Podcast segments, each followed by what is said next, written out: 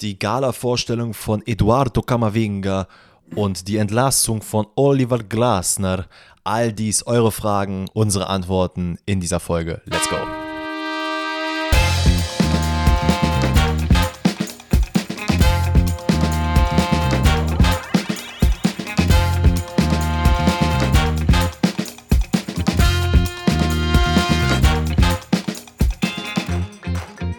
Grüezi alle miteinander, herzlich willkommen zu einer neuen Episode Pfosten rettet. Heute zum Champions League Halbfinalrückblick. Leute, wir sind schon so weit in der Saison, dass wir schon über Halbfinale reden. Wir reden aber nicht nur über Halbfinale. Wir reden natürlich über Topics wie Glasner Entlassung. Ganz heißes Thema, was heute reinkam. Was ich allerdings auch schon am Montag predicted habe. Das nur mal so nebenbei. Nichtsdestotrotz, natürlich weitere Fragen von euch. Unsere Antworten dazu. Wirklich, es ist ein Rundum-Paket. Das, das wollt ihr nicht verpassen. Ähm, heute an einem Tag, an dem die Müdigkeit bei mir wirklich geistesgestört reinkickt. Ich weiß nicht, ob ihr es kennt, ähm, wenn ihr gewiss, also keine Ahnung, ihr liegt, ihr liegt im Bett und für mich ist es zum Beispiel, es regnet und ich schlafe wie ein Baby. Für andere Leute ist es, es ist totenstill, man hat Kopfhörer auf, keine Ahnung. Es gibt verschiedene Szenarien für Leute. Ich hatte diese Nacht ge den geilsten Regen überhaupt. Ich hatte draußen einen Eimer auf den Kopf gestellt, ähm, wo die ganze Zeit Regentropfen so drauf gefallen sind das hat mich wirklich so besänftigt. Ich habe so geil geschlafen, als ich heute Morgen wach geworden bin um sieben, war ich so, oh nein, ich muss zur Arbeit. Und ich saß dann auch erstmal auf der Arbeit, die erste halbe Stunde, einfach nur da und dachte mir so, oh Gott, wieso bin ich hier? Und dann war es draußen so dunkel und ich war im Kopf wirklich, Alter, ich brauche eine Couch. Und ich bin tatsächlich mit meinen Kollegen jetzt schon länger dran, äh, am Überlegen, wie wir eine Couch zu uns ins Büro bekommen. Ähm, und zwei, drei Büros weiter gibt es eine. Und dann dachte ich mir so, ey, da ist heute keiner drin. Ich chill mich einfach mal dahin und arbeite ein bisschen. Ey, ey ich habe so produktiv gearbeitet, also das kann man mir nicht, äh, nicht anhängen. Aber nichtsdestotrotz, die Müdigkeit kickt. Trotzdem, wir sind hier und trotzdem ist auch Alex hier. Und daher frage ich dich erstmal, wie geht es dir? Mir geht's super. Ich dachte, deine Story führt jetzt so darauf hinaus, dass du da einfach so drei Stunden auf dieser Couch gepennt hast, bis du Feierabend hattest, weil es klang so ein bisschen so, aber das, das würde natürlich, das würde natürlich Workaholic Danny auf jeden Fall nicht machen. Nee, mir geht's super. Ähm, ich bin sehr zufrieden mit dem Wetter gerade, weil ähm, ich finde es gar nicht schlimm, dass nicht die ganze Zeit Sonne ballert, sondern dass es ein bisschen regnet, Pollen fliegen nicht. Und ich mag einfach dieses Gefühl so, wenn es nicht mehr regnet, aber geregnet hat. Du gehst so raus, du hast so diesen Geruch in der Nase, alles ist so ein bisschen nass so, die, auf, dem, auf der Fahrbahn spiegelt sich so ein bisschen das Wasser noch, aber es regnet halt nicht. Mhm. Du kriegst halt nicht Regen ins Gesicht und es ist auch nicht windig, es ist einfach nur chillig. So schön 20 Grad, äh, das fühle ich. Ähm, ja, und mir geht's, mir geht's sehr, sehr gut. Äh, ich hätte heute eigentlich gestreamt, weil wir nehmen das heute ja am Mittwoch auf, also ein bisschen vorher, äh, direkt nach dem äh, Champions League Halbfinale für euch, weil Danny morgen verhindert ist. Ähm, und ich war heute beim Kumpel von mir und wir haben uns ein bisschen Gedanken gemacht, was so an Content in den nächsten Wochen kommt. Und ich sag mal, ich verrate mal noch nicht was genau, aber es hat was mit auf dem Fußballplatz zu tun. Und ich sehe in meiner Vision auch den Danny mit ein bisschen äh, Fußballschuhen an den Füßen. Das lassen wir mal dahingestellt. Also da könnt ihr euch auf jeden Fall freuen über ähm, neue Sachen, neue Videos, neuen Content. Das äh, nur an dieser Stelle. Und dann würde ich sagen, starten wir auch in diese Podcast-Folge rein. Aber zu einer Frage nochmal, mir geht's deswegen fantastisch. Geht's dir auch gut nach deiner Müdigkeit? Ich hoffe doch. Äh, nach meiner Müdigkeit sowieso. Es freut mich natürlich auch zu hören, dass es dir fantastisch geht. Warum es mir und wahrscheinlich auch dir natürlich äh, umso fantastischerer geht, ist natürlich wieder euer Support, Leute. Ne? Yes, also nicht nur, dass ihr wieder Fragen reingeballert habt. Äh, natürlich habt ihr auch wieder unsere Umfrage in Spotify QA mit, äh, habt ihr mit teilgenommen. Dazu werden wir gleich kommen, weil da haben wir nämlich eine schöne QA-Frage und dann können wir das direkt im Anschluss dazu ballern. Aber auch wie viel Liebe ihr wieder da lasst. Es ist faszinierend. Also wirklich, ne, dicken Kuss raus äh, da bleibt uns gar nicht mehr viel anderes zu sagen, als einfach nur Küsschen an alle. Ähm, genau, und da würde ich sagen, fackeln wir nicht lange und gehen direkt ins erste Halbfinale zwischen Real Madrid und Manchester City. Ähm, ein Halbfinale, wo ich ehrlich sagen muss, ich bin begeistert gewesen. Ich hätte nicht gedacht, dass mir das Spiel zum Zugucken so viel Spaß macht. Ähm, eins, was in meinen Augen taktisch sehr, sehr hoch geprägt war, was vielleicht jetzt nicht direkt auf dem ersten Blick so klar wurde. Aber es gab viele Szenen, ähm, man hat viele Szenerien generell in dem Spiel gehabt, wo man sich dachte, okay, das habe ich jetzt nicht so erwartet. Beispielsweise ein zunächst einmal sehr, sehr zurückhaltendes Real Madrid, was Manchester City so ein bisschen den Ballbesitz übergeben hat. Und man dachte sich so durch die erste Halbzeit hinweg auch, okay, wo soll das jetzt hinführen? Real Madrid sehr, sehr passiv, lauern auf Konter und Manchester City mit gefühlt 100% Ballbesitz. Ähm, nichtsdestotrotz hat man da auch aus Real Madrid sich gesehen, wie geil die verteidigt haben. Ne? Also das war wirklich gestern, wie Real Madrid verteidigt hat, war Küsschen. Eins mit das, Sternchen und noch allem Möglichen dran.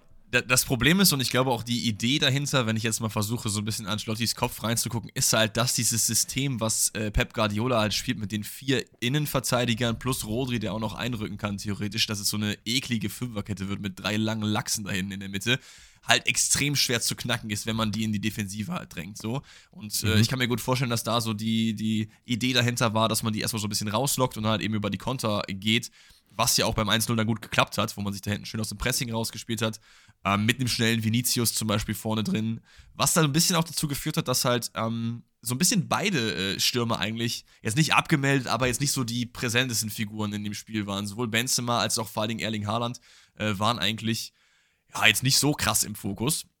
Das hat vielleicht so ein bisschen zu dieser taktischen Idee ähm, Kamavinga auch auf Linksverteidiger äh, finde ich auch wild. Also es hat er jetzt Super geil. hat er nicht zum ersten Mal gespielt, aber das ist auch so eine Transition, die ich glaube ich überhaupt nicht habe kommen sehen. Ähm, also oder hast du das jetzt irgendwie im, auf dem Schirm gehabt?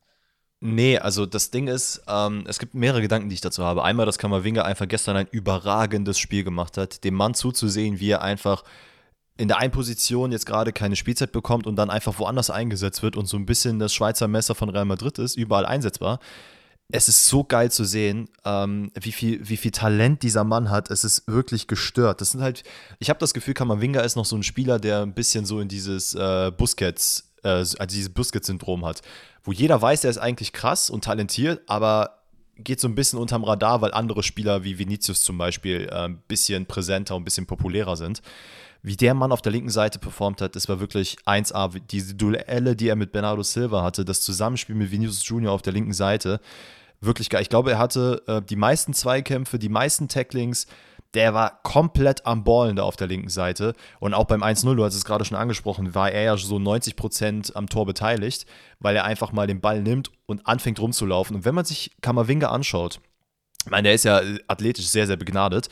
Ähm, wenn man sich ihn anschaut, denkt man sich einfach, Alter, der ist so schlaksig und wenn ich als Verteidiger vor ihm stehen würde, hätte ich Angst drauf zu gehen, weil ich nicht weiß, welchen Move der als nächstes macht. Das ist nicht so, dass er dann äh, Übersteiger oder einen JJ macht, aber einfach dieses überlegte, er guckt ganz genau, was soll er machen, wo soll der Ball hin, er weiß, kann den Ball zwei Zentimeter nach links spielen, zwei Zentimeter nach rechts und kommt vorbei, macht es da super, äh, super, spielt den rüber auf Vinicius und der zimmert den da aus dem Nichts mal so richtig unter die Latte.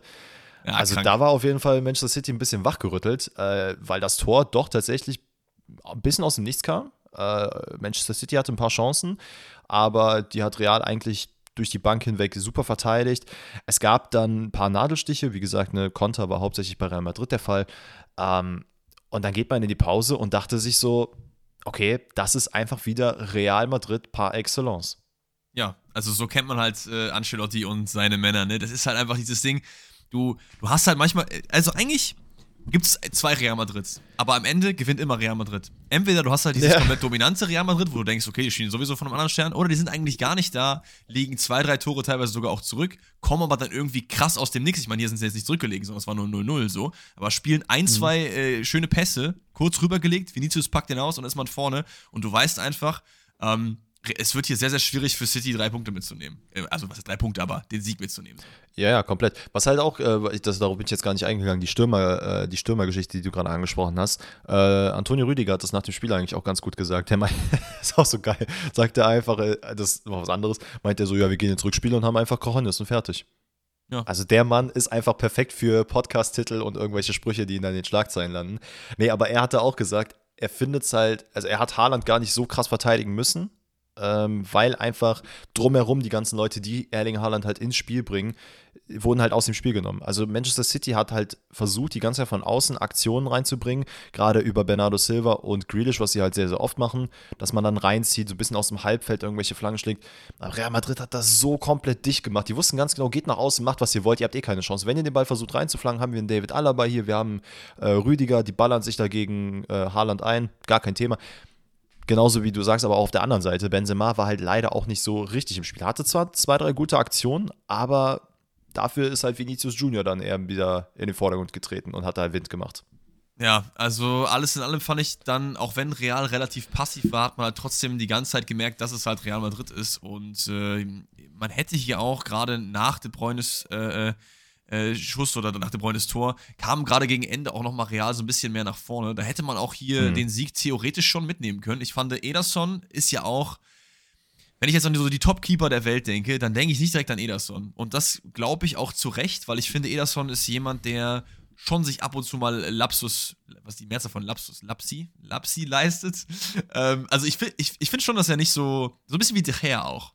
Da denkt man auch nicht mhm. immer direkt an den, den Topkeeper so. Aber hier hat er wirklich ein super Spiel gemacht. Ähm, lass uns aber mal chronologisch das Event, die Events noch durchgehen. Wir haben erstmal das äh, Tor von Kevin De Bruyne. Das ist, ich weiß nicht, du hast ja lange kein FIFA gespielt, aber als wir dann das erste Mal wieder zusammen gestreamt haben, Airlines 1 Kreis Powerschuss. Das war, das war, die haben dieses Tor gesehen und sich gedacht, das müssen wir ins Game bringen. So. Zu 100 Prozent. Also, was das für ein Schuss war, der auch wirklich auch da aus dem Nichts kam. Ne? Also, die Dominanz ja. von Manchester City so ein bisschen im Gegensatz zur ersten Halbzeit ein bisschen abgeflacht. Dann ist es Gündogan, der den Ball da festmacht und auch da, ne, der, der bleibt einfach beständig, hält den Ball, guckt ein bisschen und ich dachte in der Szene dann auch, okay, ja, wo wollt ihr hin damit? Ne, ihr habt hier keine Chance durchzukommen und dann kommt ein Kevin De Bruyne und wie der Ball dann so ins Netz gefallen ist und dieses Geräusch dabei, das ist wie wenn du beim Basketball einfach den Ball reinwirfst, ohne dass er den Ring berührt. Einfach wirklich ein Orgasmus für die Ohren. Einfach Swish, Junge, einfach Swish. Ähm, ja, da, es gab so ein bisschen diese Kontroverse, ob der Ball vorher im Aus war. Das habe ich gar nicht so richtig mitbekommen. Hast du da was zu? Äh, ja, also ich, ich glaube, man konnte es nicht auflösen. Ähm, es war Carlo Angelotti, der sich ja auch da beschwert hat, der dann auch die gelbe Karte äh, kassiert hat. Ich glaube, nach über 100 Spielen hat er mal dann eine gelbe Karte kassiert. Ähm, weiß ich jetzt nicht. Also in meinen Augen würde ich jetzt nicht sagen können, ey, das war jetzt klar aus oder der war noch klar drin. Das war doch jetzt am, in der Bundesliga war das doch auch dieser, war das jetzt am Wochenende die eine Situation? Ich weiß nicht mehr, in welchem Spiel es war, wo der Ball auch im Aus äh, ich glaube, es war auch bei Schalke Mainz, oder? War das nicht auch eins? Genau, genau, Schalke ja. Mainz, das war's. Wo der Ball dann eventuell hätte im Aus sein können, aber man konnte es nicht auflösen, hat dann gesagt, okay, dann zählt der Treffer trotzdem. Ja, also Torlinientechnik braucht man anscheinend an, an jeder Linie mittlerweile, ne? Ja, also keine ja. Ahnung. Ich, ich finde auch, jetzt über das gesamte Spiel gesehen, es sei denn, du, du hast da irgendwas gegen, so finde ich, geht das 1-1 auch total in Ordnung. Es ähm, macht auch für ein spannendes Rückspiel äh, auf jeden Fall die Tür auf. Das finde ich auch sehr, sehr gut. Ähm, ich habe tatsächlich eher predicted, und das, da habe ich mich gewundert, dass es ja so extrem unterschiedlich war, was Leute im Vorhinein über das Spiel gesagt haben. Ne? Es gab echt viele, die auch im, im Chat von mir, in meinem Stream und so gesagt haben, ey, äh, wir glauben, dass äh, City das easy macht. Wayne Rooney hat ja sich sogar vorher äh, äh in die Golasso-Dings gesetzt und auch gesagt, ey, City wird äh, Real Madrid hier komplett aus dem, äh, den Wind aus den Segeln nehmen. Ich war ja auf der anderen Seite und dachte mir, ey, Real Madrid macht das hier easy. Im Endeffekt haben alle Unrecht gehabt und wir haben ein spannendes Rückspiel, also haben auch alle gewonnen. Also äh, sehr, sehr schön. Äh, ja, ja, ich gehe äh, auch ich ganz kurz, ich gehe auch mit, dass, äh, also ich hätte eigentlich auch eher gesagt, Real Madrid zieht denen die Hose aus. Ähm, aber auch da, und das ist das Geile, was ich bei Real Madrid finde, also Real Madrid Champions League, wir haben es oft gesagt, ne, das ist einfach eine unpredictable uh, Bestie. Du weißt nie, was sie als nächstes machen. Und auch in dem Spiel fand ich, alleine, dass du die, die Eier hast zu sagen, ey, wir wissen ganz genau, Manchester City hat 70% Ballbesitz, we don't care, wir setzen uns hinten rein, wir gucken mal ganz genau, was wir machen. Wir spielen bedacht auf Konter. Wenn wir wollen, können wir auch komplett anders. Und so spielen wir dann auch. Und ich habe eher das Gefühl, das ist so ein bisschen diese gesunde Arroganz, die man aus Real Madrid Sicht hat. Das zeigt man jetzt nicht, aber so wirkt es für mich, weil ich kann mir auch vorstellen, dass sie die in Manchester komplett an die Wand spielen werden. Absolut. Wo es dann aber auch heißt, ja, heimstark, die werden das jetzt reißen. Ich muss auch sagen, Real Madrid in meinen Augen hätte theoretisch gesehen hier auch als Sieger vom Platz gehen können. Grundsätzlich finde ich das Unentschieden aber vollkommen in Ordnung. Hätte aber so, sagen wir mal, 45 zu 55 Prozent gesagt, so eher rüber Richtung Real Madrid, den Sieg. Genau, genau. Aber ich finde, ich finde gerade durch diese Passivität am Anfang hat sich Real jetzt nicht so äh, krass verdient hier, dass man hier von einem un unverdienten Unentschieden und einem verdienteren Sieg reden müsste. Ich stimme da ja aber komplett zu, dass die 5%, wenn ich sie verteilen müsste, eher auf Seiten von Real Madrid sind. Äh, Gerade auch wegen diesen zwei Aktionen, wo er das schon zweimal gut hält. Das ist einmal nach einem Großfreistoß, ich glaube auf Benzema aus spitzem Winkel, aber den hat er gut rausgekratzt und noch viel besser fand ich eigentlich die Parade bei dem äh, Chouameni-Hammer kurz vor Ende. Ich glaube, es ist die 90., 89. Minute, irgendwie sowas. Ja, das war wirklich Schluss. eine Parade. Ähm, da hätte es nochmal richtig, richtig gefährlich äh, werden können. Aber Rückspiel wäre meine Prediction auch genau wie du gesagt hast, dass äh, Real Madrid das trotzdem macht. Ich kann mir gut vorstellen, dass sie die auch im Etihad an die Wand spielen können. Und selbst wenn sie sich an die Wand spielen, ist es für mich so ein, weiß ich nicht, 1-0, 2-1 geht auch fit. Und ich sehe Real Madrid auf jeden Fall im Finale. Ja, da gehe ich komplett mit. Eine Sache noch zum Spiel, ähm, was ich halt auch bei Real Madrid so interessant finde, und das klingt ja, als wäre ich der krasseste Real Madrid-Fan. Werde ich vielleicht demnächst sein, wenn Bellingham dahin wechselt, we don't know. Aber ähm, ich finde es so krass zu sehen, dass einfach trotz dessen, Manchester City hat ja auch gut verteidigt und gut gespielt.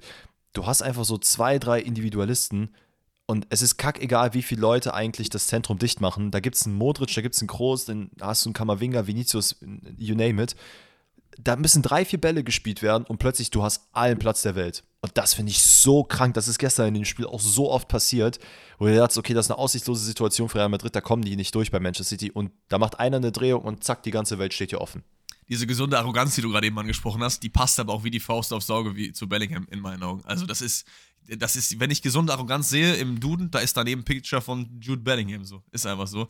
Ähm, und deswegen, ja. auch wenn man sich vielleicht gewünscht hätte, dass man ihn eher bei so einem Verein wie Liverpool vielleicht sieht und nicht unbedingt bei Real, weil die ja auch eben schon mit Chouameni, mit Kamavinga auch so man könnte vielleicht meinen Überangebot im Mittelfeld haben, aber da ist ja auch immer noch das Ding Groß und Modric. Gerade Modric, der macht, glaube ich, in meinen Augen noch ein Jahr, geht dann vielleicht nochmal zurück zu äh, Zagreb oder so, wo er hergekommen ist. Oder vielleicht auch zu Tottenham, I don't know.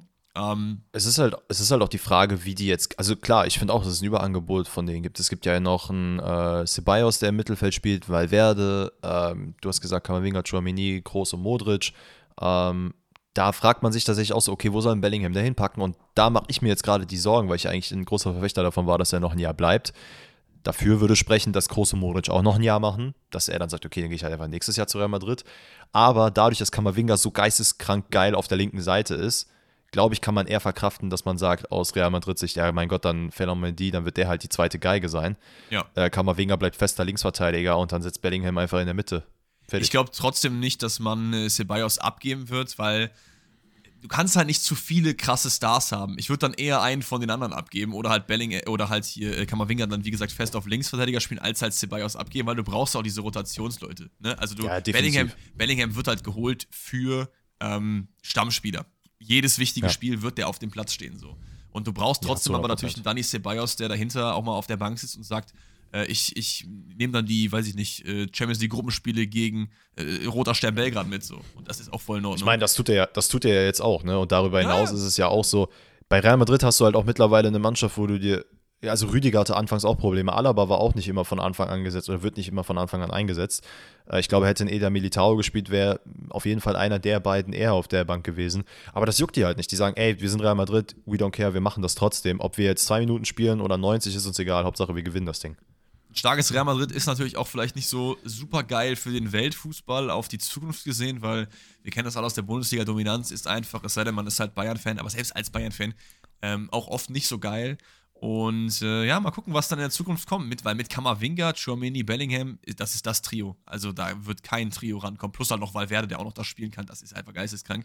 Wir schauen mal, was da so geht. Schön. Und ich würde sagen, wir schauen jetzt auch mal beim zweiten Champions League äh, Halbfinale, nämlich äh, AC gegen Inter. Vielleicht kurz für euch Transparenz. Wir nehmen das jetzt hier vor dem Champions League Finale auf, schauen jetzt dann das äh, Champions League Halbfinale und berichten euch dann danach über dieses Halbfinale. Deswegen gibt es hier einen kurzen Cut und dann reden wir drüber. Also, Kinders, ne, da sind wir mal wieder. Ihr habt den Switch wahrscheinlich nicht gemerkt. Wenn doch, dann, äh, ja, dann, äh, dann ist es halt so. also, das Ding ist, Leute, wir müssen euch mal kurz mitnehmen. Es ist nicht so ganz unsere Zeit. Wir haben jetzt 23.01 Uhr. Ähm, wir nehmen jetzt den Part zu AC Milan gegen Inter nach dem AC gegen Inter-Spiel auf, weil Danny äh, morgen äh, den ganzen Tag busy unterwegs ist geschäftlich. Aber damit, wir wollen euch natürlich hängen lassen, damit wir die CL, weil Halbfinale ist natürlich auch wichtig, machen wir das, wie gesagt, jetzt das hast noch. Du einfach, ähm, das hast du einfach schon gesagt, ne? Das weißt du. Ja, das kann sein, aber das, das, das zeigt nochmal so sehr, dass wir wirklich ein bisschen, bisschen äh, energielos gerade sind. Also Leute, wir gehen rein. Äh, Milan gegen Inter, Spiel haben wir jetzt geschaut. Ja, es ist nicht das Spiel geworden, was ich gedacht habe, dass es werden wird. War das ein richtiger deutscher Satz? Ich glaube schon. Ähm, ich dachte eigentlich, dass ähm, der AC das ein bisschen besser gestalten kann, aber im Endeffekt hat Inter das eigentlich über weite Strecken im Spiel echt gut gemacht. Ähm, es gab nach mhm. der zweiten, also am Anfang der zweiten Hälfte eine Phase, wo, wo AC kurz reinkam, wo es dann einen Pfostenschuss von Tonali gab und so weiter und so fort. Aber über das ganze Spiel gesehen hat Inter eigentlich schon die Kontrolle. Ähm, vielleicht auch ein bisschen mehr Spielglück, aber hat im Endeffekt verdient mit zwei äh, zu null, glaube ich, gewonnen, oder?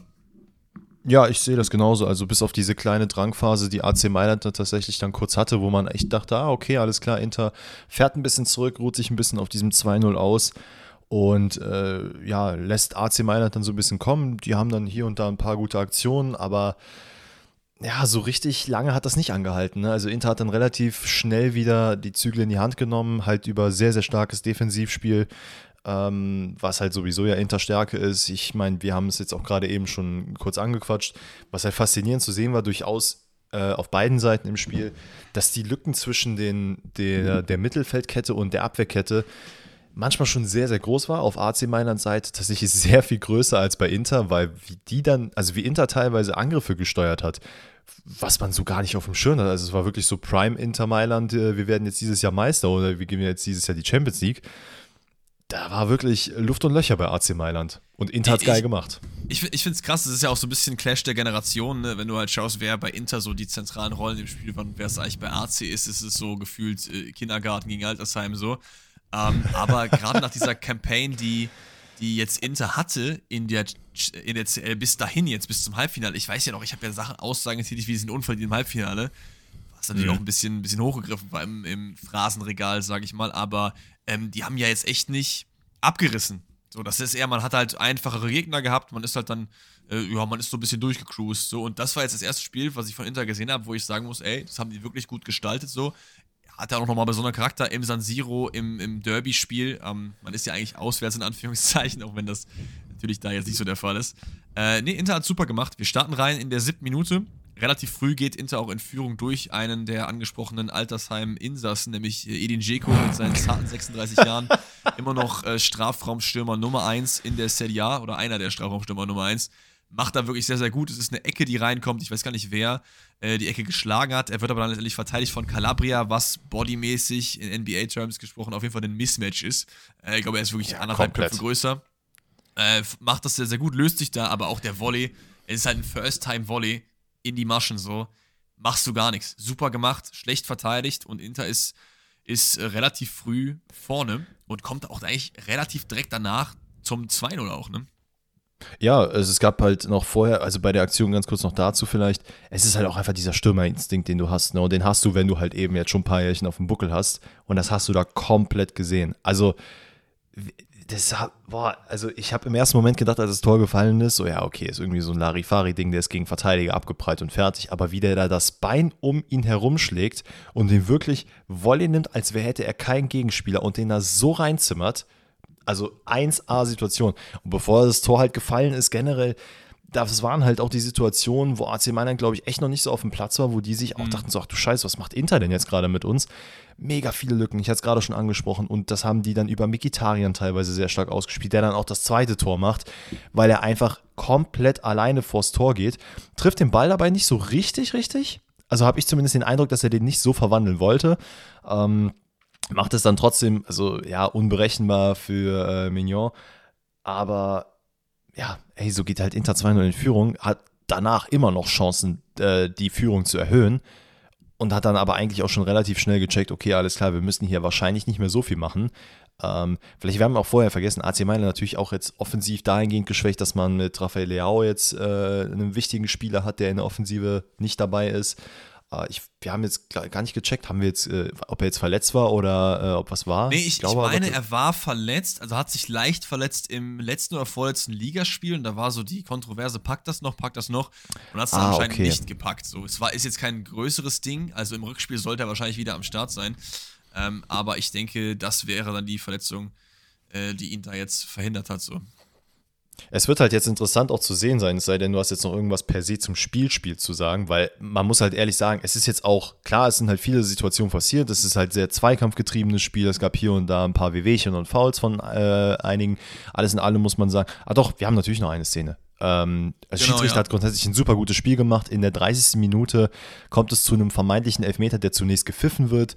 Es ist äh, Simon Kehr, der gegen Lautaro Martinez angeblich ein Foul begeht. Ähm, Lautaro, der zunächst einmal Tomori wirklich geisteskrank alt aussehen lässt. Also der hat ihn so nass gemacht, mit seinem Ball hinter die Hacken äh, zu nehmen. Der rutscht dann einmal komplett aus dem Stadion heraus und Kehr, das sieht man danach in der Auflösung, äh, hält ihn wohl ganz leicht am Oberkörper. Lautaro nimmt es dankend an und fällt. Der äh, Schiedsrichter pfeift zunächst den Elfmeter, aber Ne, wir bashen ihn sehr oft, aber der VAR schaltet sich in dem Moment ein. Er guckt es ja nochmal an. Schiedsrichter läuft raus, guckt sich's an und sieht dann, dass Kehr äh, Lautaro überhaupt nicht trifft. Da gab es noch ein paar äh, Sachen. Also zunächst einmal wurde seine gelbe Karte zurückgenommen. Dann gab es noch ein bisschen Diskussion, ob denn nicht eventuell Lautaro Martinez dann noch eine gelbe Karte kassieren sollte. Weiß ich jetzt nicht. Müsste man jetzt in der Situation meiner Meinung nach nicht machen. Ey, alles in allem finde ich aber eine äh, Situation, wo man wirklich den vorher mal loben kann, wie du es auch angesprochen hast. Also da lässt äh, Lautaro wirklich Tomori älter aussehen, als Kia letztendlich auch ist. Also das war wirklich sehr, sehr stark gemacht. Ja, und dann muss man halt, wie du auch meintest, ne, es ist halt, Lautaro spürt da die Berührung ganz leicht an der Brust von dem, vom Arm von, von Kea und ist dann ready for Takeoff. So, das ist eher eine gelbe für Schwalbe in meinen Augen. Die jetzt nicht mhm. zu geben, ist, ist fein. Ich finde es super, wie der VR da eingegriffen hat. So funktioniert es halt und da können wir das Ding eigentlich auch zumachen. So. Ähm, aber was man vielleicht noch sagen muss, ist, dass wenn hier das 3-0 fällt, dann ist das Ding, glaube ich, gegessen. So. Und deswegen es ist schon wichtig, dass der nicht zugemacht wird, weil dann kann man diese Drangphase von Milan und so und hätte, hätte Fahrradkette. Im Endeffekt geht das 2-0 ja auch äh, äh, komplett klar.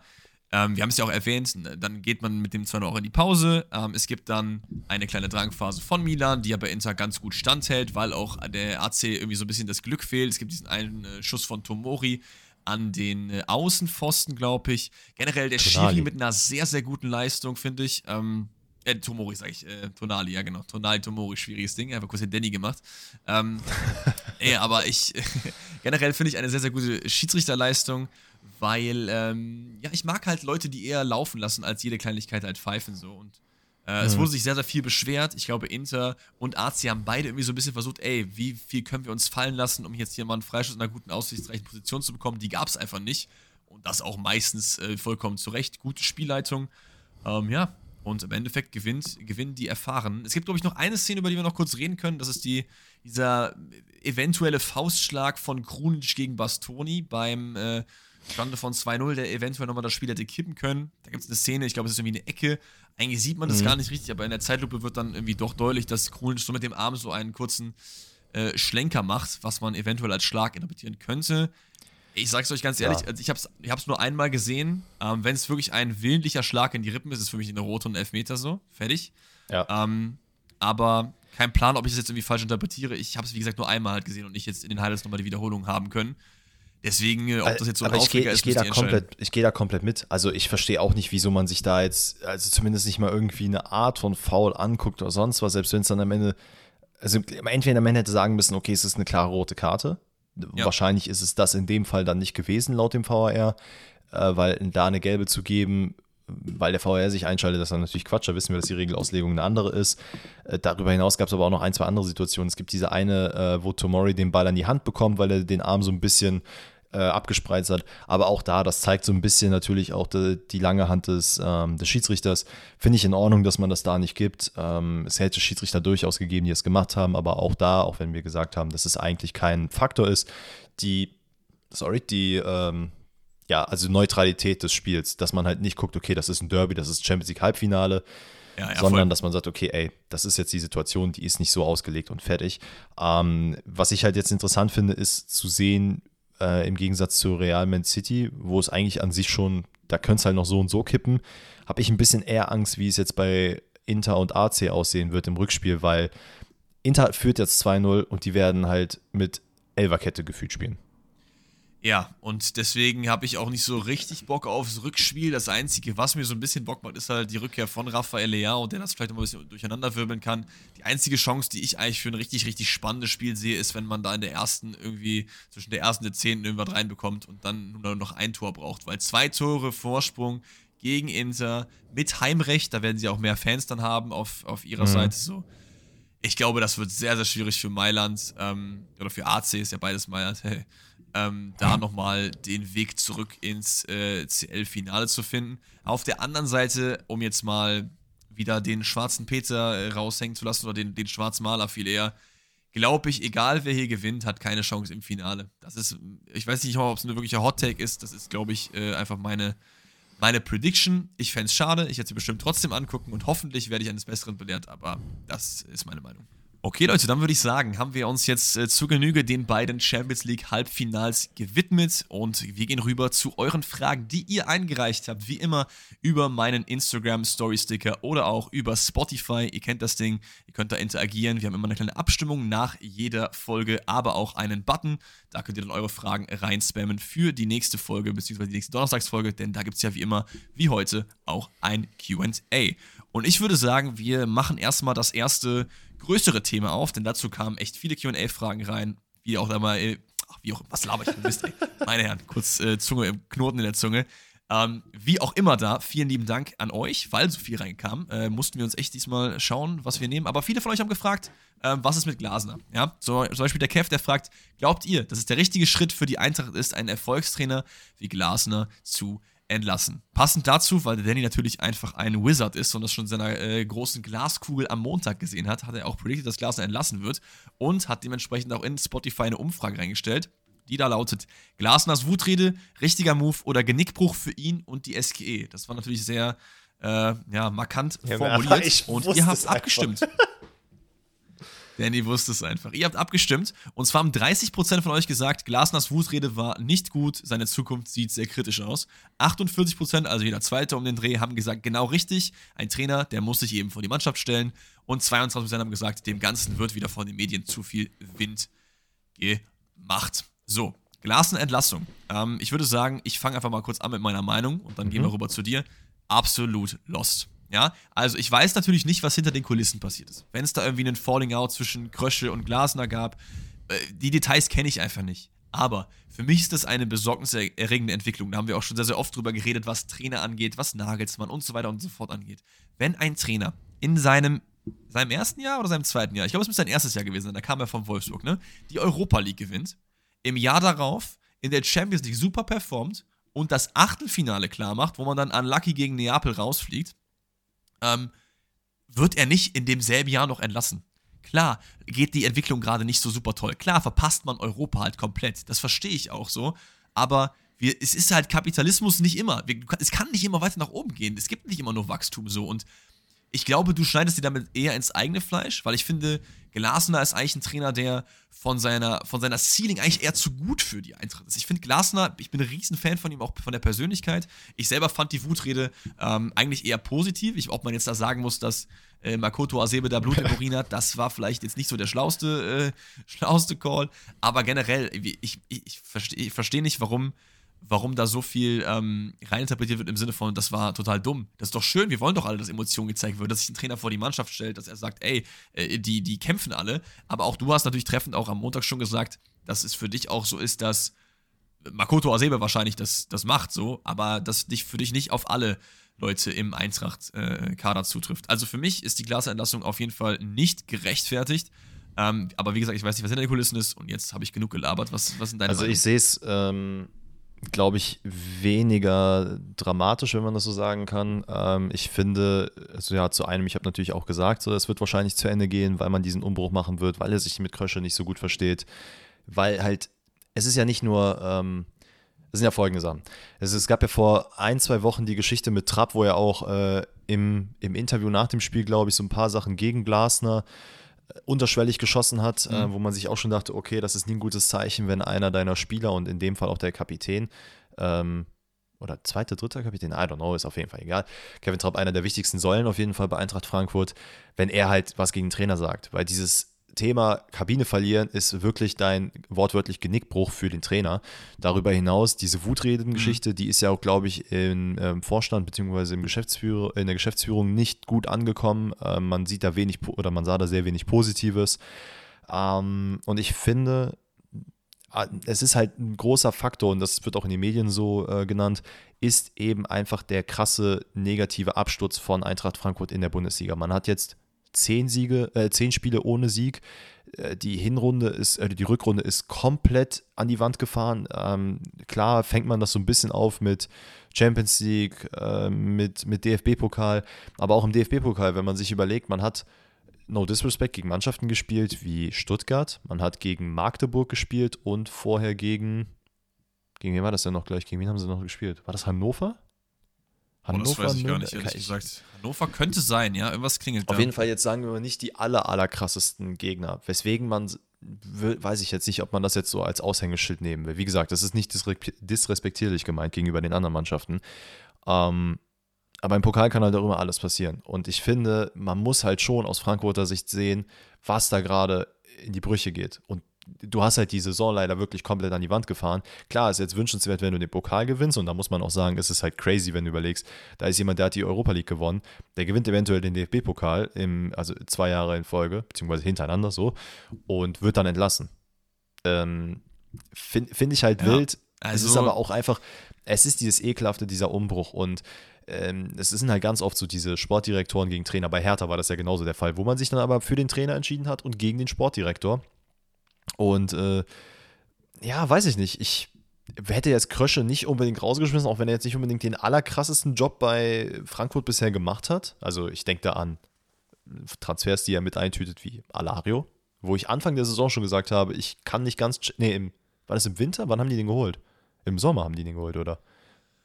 Ah, boah, das, das ich meine, also nee, im Winter war es auf jeden Fall nicht. War es nicht sogar im Winter Kann davor? sein, auf jeden Fall haben die gut Geld hingeblättert. Ich meine, der wäre der auf jeden Fall zweistellig gewesen. Der war gut teuer, der Mann. Und muss ich, ich ehrlich sagen, nach. das ist so ein Transfer, den habe ich von Anfang an nicht so ganz verstanden. Und offensichtlich ist es auch äh, so rausgekommen, dass er bisher noch kein Faktor ist. Ich finde es sehr schwierig. Ähm, klar, aus persönlicher Sicht, ich finde Glasen auch super cool, finde den super nice und hätte mich auch gefreut, wenn er weiterhin Trainer bei Frankfurt gewesen wäre, weil ich finde, das, das hat gut gepasst. Aber boah, hm. ich habe auch ein bisschen Angst, dass das ganze Frankfurt-Thema sich so ein bisschen eklig entwickelt. Also so in eine eklige Umbruchrichtung. Ey, das, Ey, das kann auf jeden Fall sein. Ich habe gerade nochmal nachgeschaut. Ähm, es waren nicht zweistellig, es waren sechs okay. Millionen. Das ist jetzt nicht so viel, zumindest laut Transfermarkt. Also ist natürlich immer noch eine stolze Summe. Da müssen wir nicht drüber reden, aber es ist jetzt nicht irgendwie 10, 12 Millionen gewesen. Ähm, ja, der Lago-Transfer war auch im Sommer letzten Jahres. Also nicht, wie ich gesagt habe, sogar vor anderthalb Jahren, sondern ein Jahr ist er jetzt da. Also wenn du mich jetzt fragst, wie viele Spiele der gemacht hat, würde ich sagen, nicht mehr als 10 so. Und das auch alles nur von der Auswechselbank aus. Ähm, ja, ich, ich weiß nicht, mir gefällt da diese ganze Entwicklung nicht. Ich mag den Verein eigentlich sehr gerne, aber ich finde, du kannst halt auch nicht erwarten in einer Liga, die so kompetitiv ist wie die Bundesliga, was halt Plätze 3, 4, 5, 6, 7, 8, 9 angeht, dass du halt immer da reinkommst, nur weil du jetzt einmal Europa League und CL, äh, Europa League gewonnen und in der CL gut performt hast. So. Äh, klar ist es kein, keine gute Rückrunde jetzt gewesen, aber es sendet auch einfach gerade vor dem DFB-Pokalfinale eine absolut schlechte Message an alle im Verein und auch an alle außerhalb mhm. des Vereins. So. Glaubst du, jetzt ist, sind die Chancen gestiegen gegen RB Leipzig? Nee, die sind noch viel weiter gesungen ja, als vorher. So. Weiß ich jetzt nicht so richtig. Ich kann mir schon vorstellen, dass man sagt, ey, komm jetzt, das ist so das letzte Ding, wir wissen, danach ist das Kapitel zu Ende, jetzt geben wir nochmal Vollgas und machen das hier gemeinsam, bringen diese Geschichte zu Ende. Aber das hättest du ja auch irgendwie intern machen können, oder? Ja, also aber du weißt ja selbst. Also da, man kann ja auch Nagelsmann, intern. Du weißt ja, das ja, kommt irgendwie bei, durch. Bei, bei FC Bayern, ja. Ähm, ich, find, ich finde halt einfach, das ist natürlich Thema Nachhaltigkeit von Trainern, ist sowieso seitdem. Ich habe gerade übrigens nochmal nachgelesen, es soll angeblich keine persönlichen Gründe gegeben haben, sondern tatsächlich nur die sportliche Entwicklung. Und ich meine auch gelesen zu haben, dass ah, äh, Leute wie Kovac und Hütter und noch andere Trainer wenn man mal rein vom Punkteschnitt her geht, ne, das ist ja halt immer so ein Indikator für viele Trainer, ob sie gut oder schlecht sind, waren die zwei deutlich über Glasner. So. Das wird vielleicht auch einer der Gründe gewesen sein. Wie gesagt, ich finde es grundsätzlich nicht geil. Man hätte auch die Saison zu Ende spielen können und sagen können, okay, am Ende der Saison, wir setzen uns zusammen, wir gucken, was machen wir jetzt. Weil, ob man jetzt den, klar, der DFB-Pokal ist ja wirklich der letzte Faktor, um irgendwie noch nach Europa zu kommen. Es besteht die Chancen, dass man gewinnt. Und da habe ich übrigens, wenn wir gerade sowieso beim Thema sind, da muss ich nochmal kurz in die Spotify-Folge von vorletzter Woche zurückgreifen. Da habe ich nämlich auch nochmal was gefragt. Und zwar ging es darum, ob ihr glaubt, dass. Nee, ich habe gefragt, wer denn gewinnt, was ihr denkt. Ähm, unglaubliche 450 Leute mitgemacht. Shoutout an euch. Ähm, wo 61 Prozent, 61 Prozent sagen, Frankfurt gewinnt. Das ist nicht wenig. Ja, das ist jetzt die Frage, wie das. Aber die Frage ist, die Frage ist, ob das, also ich glaube, das sind zwei verschiedene Umfragen. Ne? Wenn ich die Leute frage, ähm, mit der Pistole auf die Brust, wer gewinnt, dann sind es halt, weiß ich nicht, 75% RB Leipzig. Wenn ich die Leute aber frage, so in der Fußgängerzone, schöner sonniger Tag, ja, wer gewinnt denn der Pokalfinale? Dann ist es wahrscheinlich eher so rum, weil man einfach den Verein Frankfurt einfach mehr fühlt als mhm. Leipzig so. Aber ich glaube schon, dass der Großteil der Fußballfans eigentlich weiß, gerade auch wegen der letzten Wochen, gerade wegen der letzten Monate von Eintracht Frankfurt ja, ja, Man ist auf Platz 9 der Bundesliga und wird, ist dabei noch überholt zu werden von Gladbach und Köln. Gladbach, Gladbach und Köln. Das ist gar nicht böse gemeint gegen Gladbach und Köln, aber wir wissen alle, wie Gladbach auch gespielt hat, wie wir darüber geredet haben. Und Köln ist jetzt auch nicht so super gut unterwegs.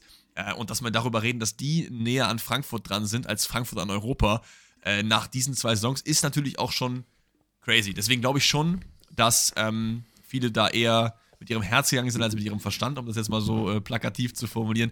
Aber natürlich, ne, also das ist, es gibt sportliche Gründe. Es ist so ein bisschen wie bei Nagelsmann. Da gab es auch sportliche Gründe, aber sind die ausreichend, um die Entlastung letztendlich zu triggern? In meinen Augen bei Glasner Nein, gerade wenn man die letzten zwei Jahre sich anguckt.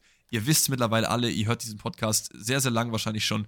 Äh, was ich weiß aus vielen, vielen Zuschriften. Vielen Dank auch nochmal dafür. Aber ich bin Fan von Kontinuität. Ja, und wenn es einen dicken Bruch gibt innerhalb, dann ist es in meinen Augen fair, aber davon weiß ich halt jetzt nichts. Es ist ja auch im Statement nicht von persönlichen Gründen die Rede so und deswegen finde ich es ähm, ja nicht wirklich gerechtfertigt. Ich würde aber sagen, wir machen das Thema damit mhm. mal zu. Vielleicht äh, reden wir auch dann in zwei, drei Wochen nach dem DFB-Pokalfinale darüber, dass äh, Frankfurt es miraculously doch noch nach Europa geschafft hat und äh, Nagelsmann verpflichtet hat und deswegen nächste Saison wieder äh, Champions League spielt. Ich weiß es nicht. Ich glaube es zwar nicht, ich glaube, Leipzig wird das Ganze machen, aber machen wir die Frage von Kev mal zu, würde ich sagen. Nächste Frage kommt von lieben David, der fragt, was haltet ihr von der Idee, dass alle zweiten Mannschaften der Bundesliga-Clubs eine eigene Liga bilden? Wir holen euch erstmal wieder ab. Es gibt ja äh, verschiedene Wissensstände bei euch. Wir haben jüngere Zuschauer, ältere Zuschauer, äh, Zuhörer. Wissen natürlich alles. Also, in Deutschland ist es so, das ist nicht wie in anderen Ländern, ähm, dass die zweiten Mannschaften der äh, Bundesligisten, wie zum Beispiel Bayern, Dortmund, Freiburg, was weiß ich, ähm, in demselben Ligasystem spielen und die maximal in der dritten Liga kompetitiv am Start sein dürfen. Das heißt, der SC Freiburg ist zum Beispiel mit der zweiten Mannschaft in der dritten Liga aktiv. Ich meine, die sind sogar gerade auf einem Playoff-Spot. Ich ja, mal gerade nach. Absolut richtig, die sind aktuell Zweiter. Ähm, das heißt, die dürfen nicht aufsteigen. Das heißt, Elversberg ist Erster, die würden direkt hochgehen. Äh, und dann würde Dynamo Dresden aktuell auch direkt hochgehen und Wien Wiesbaden auf Platz 4 in die Relegation. Weil die Regel eben ist, zweite Mannschaften nur bis zur dritten Liga, damit man dem, damit man den Leuten dort oben keine Spots klaut. Das Argument von Leuten, die sagen, ey, wir wollen eine zweite Liga für, eine eigene Liga für zweite Mannschaften haben, ist halt, dass es so ein bisschen der, den Vereinen schadet, die eigentlich ja auch teilweise den Fußball in Deutschland groß gemacht haben. Ne? 1860 München, Viktoria Köln, äh, äh, Erzgebirge Aue, das sind alles Vereine, Duisburg vor allen Dingen auch, die man teilweise auch aus der Bundesliga kennt. so. Und die haben halt das Problem, dass einfach Borussia Dortmund, Freiburg dann ihre Talente in derselben Liga spielen lassen und teilweise auch Leute aus der ersten Mannschaft runtersenden können, die zweite. Und die zocken halt dann eigentlich um ihr Überleben in der dritten Liga und spielen aber dann gegen, weiß ich nicht, Daniel Mahlen, der kurz wieder aufgebaut werden muss. So. Und das ist halt schon ein bisschen problematisch. Problem auf der anderen Seite ist, ich weiß, ich mache jetzt gerade so keinen Monolog, aber danach lasse ich den Danny reden, ist, wenn ich jetzt eine zweite Liga habe ähm, von den äh, zweiten Mannschaften, so, dann habe ich natürlich da nicht die Competition, die ich halt in der dritten Liga habe. Das heißt, wenn Dortmund ihre Talente halt weiterentwickeln will, spielen die dann aber vielleicht gegen, ich weiß nicht, wer jetzt eine richtig schlechte zweite Mannschaft, ich glaube Mainz, weil die nur Oberliga oder so spielen. Das ist natürlich ein anderes Level. Dortmund 2 gegen Mainz 2, das ist wie, weiß ich nicht, jetzt gar nicht böse gemeint, aber Kindergarten mhm. gegen Grundschule. So. Und ähm, da verstehe ich dann auch die größeren Vereine, dass die halt sagen, ey, für uns ist aber sehr, sehr wichtig, weil wir repräsentieren ja auch Fußball, wir holen das Geld dran, die TV-Gelder und so weiter und so fort, machen die Liga größer, dass wir unsere Talente eben entwickeln dürfen. Ich, für mich, fände es ehrlich gesagt fairer, weil ich einfach eher eine ausgeglichenere äh, Sache haben wollen würde, wenn es eine Liga geben würde von den zweiten Mannschaften. Ich finde es auch einfach geil, oder, oder halt zumindest eine Regionalliga-Obergrenze. Ich finde halt eine dritte Liga mit zweiten Mannschaften echt nicht so cool. Ich weiß nicht, wie es bei dir ist. So, teilweise war es ja sogar so, dass FC Bayern 2, ich glaube 2019, 20 irgendwie Meister sogar geworden ist in der dritten Liga. Hm. Ist ja wild. Also, äh, ich bin da so ein bisschen zwiegespalten. Ich verstehe natürlich die Argumentation, dass man sagt, wir wollen gerne so eine Liga bauen. Es ist natürlich, es ist was ganz anderes, ob man jetzt so eine Schiedsrichter-VAR-Challenge macht, die wahrscheinlich deutlich schneller äh, zu etablieren ist, als eine komplett neue Bundesliga quasi aufzu, äh, aufzustellen. Weil Absolut, ja. Auch da, wo kommen die Gelder her? Wie viele Leute gucken sich das tatsächlich an? Diese, die, die müssen ja auch irgendwie, das muss ja auch alles finanziert werden. Und es ist nicht immer so, dass zum Beispiel in Dortmund 2 oder Freiburg 2 die Geldgeber sind. Wenn die jetzt gegen Heidenheim spielen oder sonst, äh, Heidenheim jetzt nicht, sorry, aber gegen Elversberg spielen, dann wird wahrscheinlich auch ein größerer Teil von denen kommen und nicht unbedingt nur von Dortmund. Deswegen, ähm, ich es sehr, sehr, sehr, sehr schwierig finde, ähm, auch aufgrund der Diskrepanz, die man zwischen den einzelnen zweiten Mannschaften hat. Was ich nämlich positiv daran finde, dass eben solche, also dass die zweiten Mannschaften in der dritten Liga spielen. Und klar, ich finde es auch nicht geil, dass die dann irgendwelche Plätze wegnehmen für andere Mannschaften, aber es ist halt auch cool, für, für, für die Talente aus diesem, aus diesem Club, dass die eben die Möglichkeit haben, auf einem gewissen Profiniveau zu spielen. Weil klar, das hätten sie in der eigenen Bundesliga auch, aber es ist ja was anderes, wie gesagt, wenn man in der dritten Bundesliga wirklich kickt gegen andere Leute, die dann tatsächlich auch sehr viel älter sind, als dass du jetzt eine zweite Mannschaft äh, in einer separaten Liga hast, wo in der Regel ja alles nur sehr junge Talente sind. Das heißt, du hast quasi eine, sagen wir, U18, U19, U21 Mannschaft äh, oder äh, ja, Mannschaft und aber auch Liga wo du dich halt wahrscheinlich nicht so im Profibereich krass etablieren kannst. Und ich glaube, das ist halt auch das Hauptargument für eben diese Vereine. Ich finde es vollkommen in Ordnung und das sollte auch gar nicht geändert werden, dass sie irgendwie aufsteigen können oder sonst was. Das braucht es nicht. Aber ich finde grundsätzlich, diese Spielpraxis, die die Mannschaften haben, ist natürlich irgendwo geil. Es sorgt für Attraktivität. Ich verstehe aber auch die ganzen Gegenargumente. Ich weiß nicht, ob es die Lösung ist, eine eigene Liga zu bauen. Wie gesagt, ich sehe da sehr, sehr viele Hürden, weiß aber jetzt auch keine äh, Ad-Hoc-Lösung, wo man sagen könnte, okay, that's the way to go man muss natürlich sagen, dass es in Deutschland sogar noch vergleichsweise gut gelöst ist, finde ich, weil dass es diese Drittliga-Grenze gibt, ist in Ordnung. Ich weiß zum Beispiel, in Spanien gibt es die nicht. Das heißt, Villarreal B zum Beispiel zockt halt in der mhm. zweiten Liga so. Das ist dann für mich schon wieder ein bisschen zu hoch. Dritte Liga ist vielleicht noch so die Grenze, wo man das vielleicht noch als annehmbar bezeichnen könnte. Ich wollte aber noch was sagen zu ähm, Support, weil ich glaube, gerade Dortmund 2 hat auch eine richtig ja, ja, dicke Fanbase, weil viele, viele Dortmunder gehen halt auch runter und gucken sich diese Dings an. Ich habe da mal so ein Best-of gesehen, weil du eben meintest, ja, da kommen ja wahrscheinlich nicht so viele. Ich glaube, Dortmund 2 nee, nee, nee. macht halt gefühlt das mehr das Stadion Das meinte ich gar nicht, das meinte ich gar nicht. So. Aber die werden ja jetzt nicht eine, also die Liga muss ja irgendwie auch durch Zuschauergelder und so weiter und so weiter finanziert mhm. werden. Und das wird jetzt ein Dortmund 2 nicht machen wie die Hauptmannschaft von Dortmund. Das meinte ich. Okay. Okay, ja, nee, da hast du auf jeden Fall recht. Das wollte ich nur nochmal eine Dortmund 2 so ein bisschen in Schutz nehmen. Ja, es ist, es ist halt auch, wir sind auch, glaube ich, vielleicht nicht die beste Anlaufstelle. Ihr habt jetzt unsere Meinung halt gehört so, aber äh, das ist ja viel gefühlt so Sportökonomie, dass man nachher sich hier überlegen muss, wie man das halt äh, Aber ein weiteres. Argument ist ja auch noch, äh, und dann danach können wir das Thema auch zumachen. Ähm, überleg mal, es gibt viele Mannschaften, die Schwierigkeiten haben, aus der dritten Liga in die zweite aufzusteigen, aufgrund finanzieller äh, Gründe und so weiter und so fort.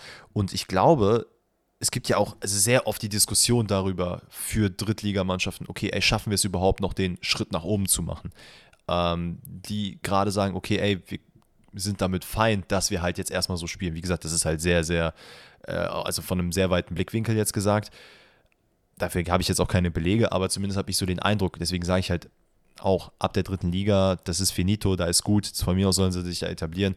Ähm, aber darüber hinaus soll nichts passieren. Und ich finde es ja gut, wie du sagst, es gibt ja die Regelung, dass man sagt, okay, selbst wenn du Meister wirst, ist es egal, weil die Mannschaften darunter kommen ja trotzdem nach oben.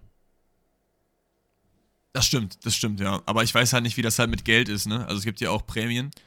Und äh, so könnte man dann argumentieren, dass die halt dann ja die Prämien den Vereinen wegnehmen, die ja dann. Äh, naja, ist ja auch egal. Wir machen das jetzt mal zu. Ähm, da werden wir jetzt keine definitive Antwort von uns bekommen. Wir gehen weiter mit der Frage von Benny und der fragt, fand ich sehr, sehr wild, nehmen wir auf jeden Fall mit rein, wie würden die folgenden Vereine in den Top 5 Ligen abschneiden, außer der eigenen? Ne? Das heißt, wir kriegen jetzt einen Verein und müssen dann sagen, wo ist der Verein in der Premier League, Serie A und so weiter und so fort, laut unserer Meinung. Er hat uns äh, fünf Vereine gegeben, deswegen machen wir ein kleines Quickfire. Also, wir fangen an mit Eintracht Frankfurt, Premier League. Boah. Wo landen die? Aktuelle Form. Aktuelle Form. Aktuelle Form.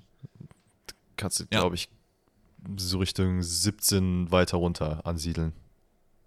Abstiegskampf. Aktuelle Form 100% Abstiegskampf. Ähm, Form vor einem Jahr, ich würde sagen, trotzdem nicht Top 6. Nee. Auch wenn, auch beste Frankfurter Zeiten. Auf, auf gar keinen 6. Fall. Ja, ich, also ich man hat auch gegen, ganz kurz, man hat gegen krasse Mannschaften gespielt, aber das in einem Ligabetrieb zu machen, in, der, in England, unter den Spielbedingungen, da bist du ja. komplett an die Wand gespielt. Serie A ist, glaube ich, ein bisschen einfacher. Ähm, Serie A würde ich, glaube ich, sagen, nicht Abstiegskampf, mhm. weil da gibt es echt einige Mannschaften, so Cremonese und so, die ich deutlich drunter sehen würde. Aber Serie hat auch viele gute. Ähm, ich würde so mit 13 gehen. Echt? So, so krass unten würdest du die sehen? Achso, ja gut, zur aktuellen, zur aktuellen Lage. Ich finde ja, Serie zur aktuellen Lage, ja genau. Weil ich finde halt Serie hat schon eine sehr, sehr breite Spitze. Also guck mal, du hast halt so Vereine wie Florenz, äh, weiß ich nicht, Roma, diese ganzen, die so 6, 7, 8 teilweise auch sind so nicht aktuelle Form, wahrscheinlich dann eher so 10. Ja, es ist aber schon, wie du sagst, ne? also man hat dann so Sassuolo, Turin, Bologna, äh, Udinese, Florenz, Rom. Ich ja. glaube, auch in diesem Bereich würde man mitspielen. Ich, es ist ähnlich wie jetzt in der aktuell, also in der Bundesliga. Du hast halt die Tendenz ruhig nach oben, das kannst ja. du mal machen. Du kannst mal einen Ausreißer haben, dass du auf Platz 3, 4 kommst, aber eher würdest du dich wahrscheinlich so zwischen 6 und 10 irgendwo aufhalten, würde ich sagen. Aber aktuell natürlich auch eher weiter unten. Dann haben wir, noch die Ligue 1, da würde ich, glaube ich, aktuelle Form ein bisschen höher gehen als in der Bundesliga, weil ich da die Bundesligaspitze einfach ein bisschen mhm. besser sehen würde. Aber auch, also an so PSG, Monaco, Lille und so kommen die halt natürlich nicht vorbei. Deswegen wäre ich jetzt, würde ich jetzt mit 6 gehen. 6, das ist ein fairer Call. Wie gesagt, ey Leute, ne, also hackt uns jetzt nicht den Kopf ab, es geht um die aktuelle Form. Ja, ja, klar. Also na, natürlich, das ist jetzt nicht Europa League-Gewinner Frankfurt. Ihr wisst alle, wie es gerade um Frankfurt steht. Deswegen haben wir ja gerade eine halbe Stunde über Glasner gefühlt geredet. Ja, welche Liga haben wir noch vergessen? Bin ich blöd? La, La Liga, Liga ne? noch. Und das wird eklig. Wo siehst du die da? Ähm, ich muss mir mal gerade mal. Boah, war eigentlich auch eher so Mittelfeld, Tendenz eher weiter nach unten. Ich sehe da jetzt nicht wirklich. Ich würde sagen, würd sagen 10, 11, so ein bisschen wie der Bundesliga. Ich finde, La Liga und Bundesliga sind so ja, relativ auf einem Niveau. Kann man das so sagen? Also es gibt auf jeden Fall Mannschaften, die, also man, in fast jedem, außer jetzt vielleicht Ligue 1, so die ersten sechs, sieben Mannschaften, das sind schon fiese Leute, ne? Also gegen die zu spielen, das macht nicht so viel Bock. Und ich glaube, die sind alle gerade ein bisschen besser drauf, als es Frankfurt ist. Habe ich zumindest den Eindruck. Ich gucke auch gerade so nach den Punkten. Ja, vielleicht würde man sich auch gleich aufhalten wie in der Bundesliga. Ich sehe gerade Athletik Bilbao mit 47 Punkten. Wie sieht denn die Bundesliga-Tabelle jetzt gerade, was die Punkteverteilung ja. aussieht, an?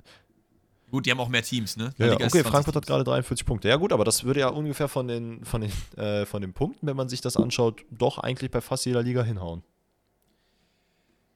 So, weiter geht's mit Tottenham. Tottenham, äh, auf jeden Fall interessant. Wo landen in der Bundesliga, glaube ich? Da fangen wir mal mit an. Platz 2, 3. Boah. 3, 4 wäre jetzt mein Call, glaube ich, okay. Ich glaube, hinter Dortmund find, und Bayern. Okay, krass. Würde ich diese sehen. Weiß ich, kann mir, also ich denke jedes Mal an dieses eine Spiel äh, in der Champions League im Achtelfinale, wo Tottenham Dortmund komplett abgeschossen hat.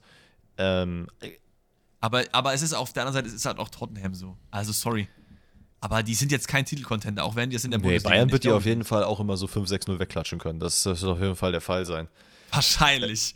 Aber, aber, aber Dortmund hat halt auch, also ich, ich überlege, natürlich hat man halt mit äh, Jungmin Son, mit Harry Kane natürlich vorne Klasse, die Dortmund nicht im Kader hat, außer Bellingham.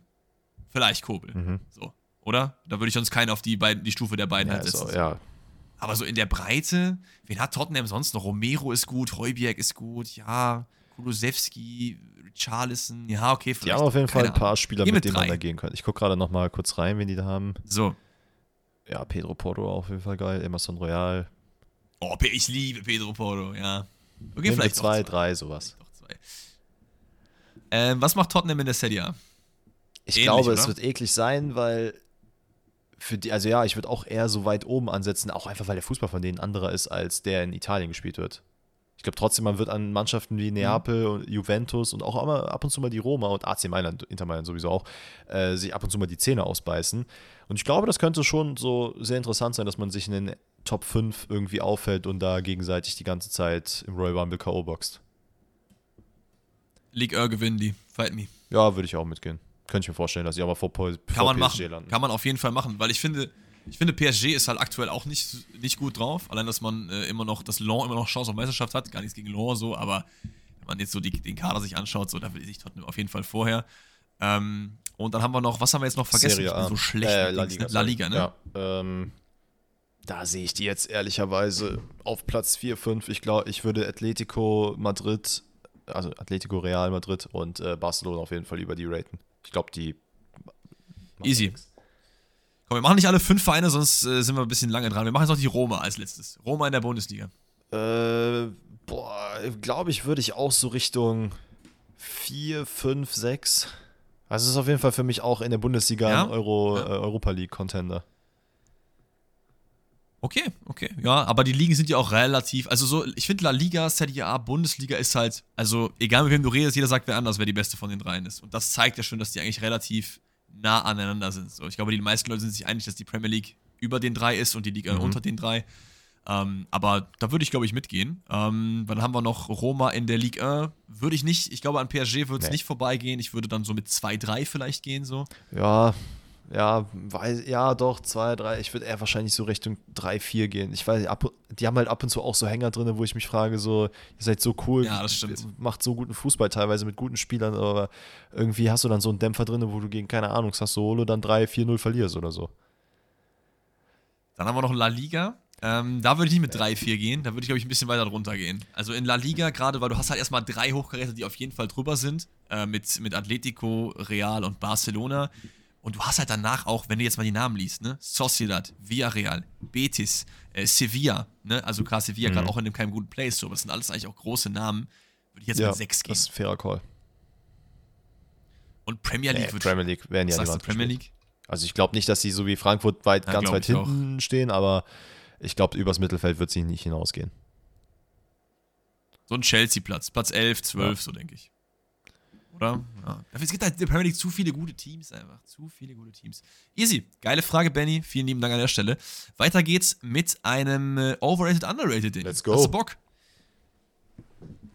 Pogba. Also ich würde eigentlich nicht sagen overrated, weil der Typ hat schon gezeigt, was er kann. Der ist übelst geil, er hat sehr viel Talent gehabt.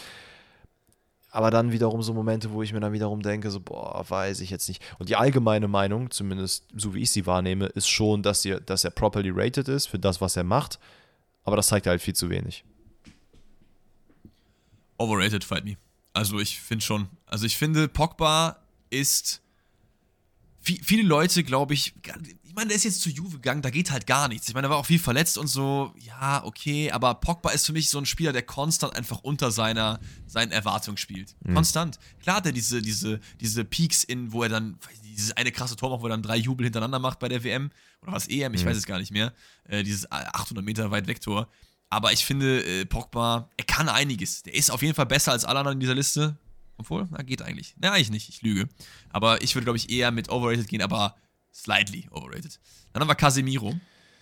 Ähm, da fange ich mal an. Casemiro ist für mich ähm, eher underrated, weil ich glaube, das haben wir auch schon sehr, sehr oft gesagt, wenn wir diese overrated underrated machen, dass diese Spieler, die äh, Sechser spielen, die nicht flashy sind, der macht, was gemacht werden muss, die sind halt nicht so auf dem Radar von vielen Leuten. Und Casemiro ich glaube, sein Titelschrank spricht für sich selber. ja, okay. Ey, da bleibt mir nichts hinzuzufügen, Alter. Da gehe ich komplett mit.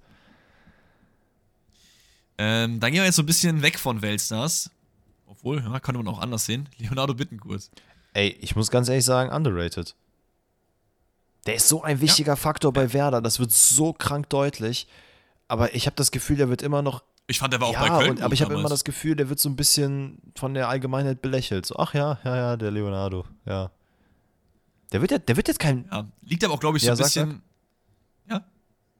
So ein bisschen auch an seiner Statur und weil von, von, Leuten, die die Statur haben eines Leonardo Bittencourt, erwartest du eigentlich, dass die halt geisteskrank temporeich sind oder halt irgendwie tricksen, was er halt nicht macht.